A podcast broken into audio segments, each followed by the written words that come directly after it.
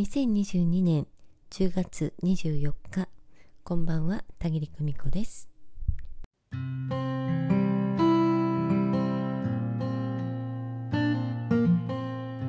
皆様今週も始まりましたね、えー、今日もお疲れ様でした、えー、今日はですね文字は声というねお話をしてみたいと思います。えー、ブログをねいつも楽しみに読んでくださって本当にありがとうございます。読んでくださる皆さんはですね読みながら田切の声を聞いてくださっているのと同じだと思います。えこうしてね音声配信で実際の声をね聞いてえそれを思い出したりあるいはですね聞いたことがない方だったら田切さんってどんな声なのかなと想像したりしてね、うん。え文章には自然とその人のキャラクターがにじみ出てくるものなんです。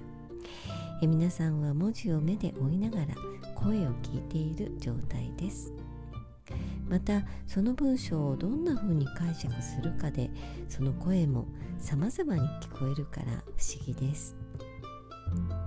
小説なんかだと登場人物の声や人となり服装背景など全てを想像しながら読み進めておられるでしょうね。え田切の場合は読んでいる間映像を見続けている状態です本の内容を思い出す時にもどの場面だったかなと映像を一生懸命思い返します映画化されたものよりも原作を読んだ時の方がより豊かな映像の世界に浸れたなどということも時々ありますきっとこういう方はたくさんいらっしゃることでしょうね私は時々セッションを受けてくださった方や魂学ご受講生の皆さんにブログを始めてみられたらどうですかとおすすめすることがあります。言葉がね、えー、この方からは溢れてくるなぁなんてね感じた時にそんな風におすすめすることがあるんです自分だけが読み返す日記とはまた違ってどなたかが読んでくださるかもしれないという緊張感がありながら文章を書いていくということはつまりどなたかに自分の声を届けていくことと同じなんです。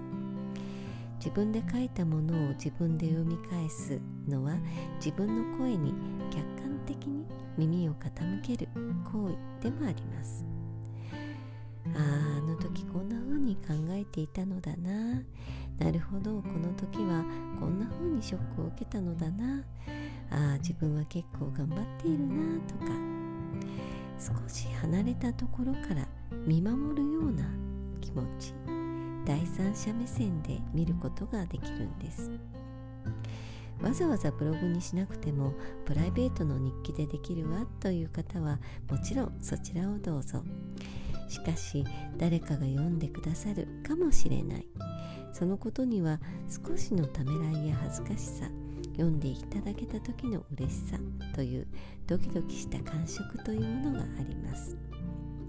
長文や短文詩俳句物語。えどんな形でもいいのです。ある一定期間だけでもいいので試してみる価値はあると思います。まずは自分自身のために書いてみるのです。少しだけ自分から離れたところからその声に耳を傾けてみてください。えー、いつもねブログを読みに来てくださり本当にありがとうございます。こうして音声配信も共に楽しんでいただけて本当に嬉しいです。あなたがそこにいて、えー、こうして耳を傾けてくださることが大きな励ましとなっています。今夜もご訪問くださいましてありがとうございました。それではまたおやすみなさい。バイバイ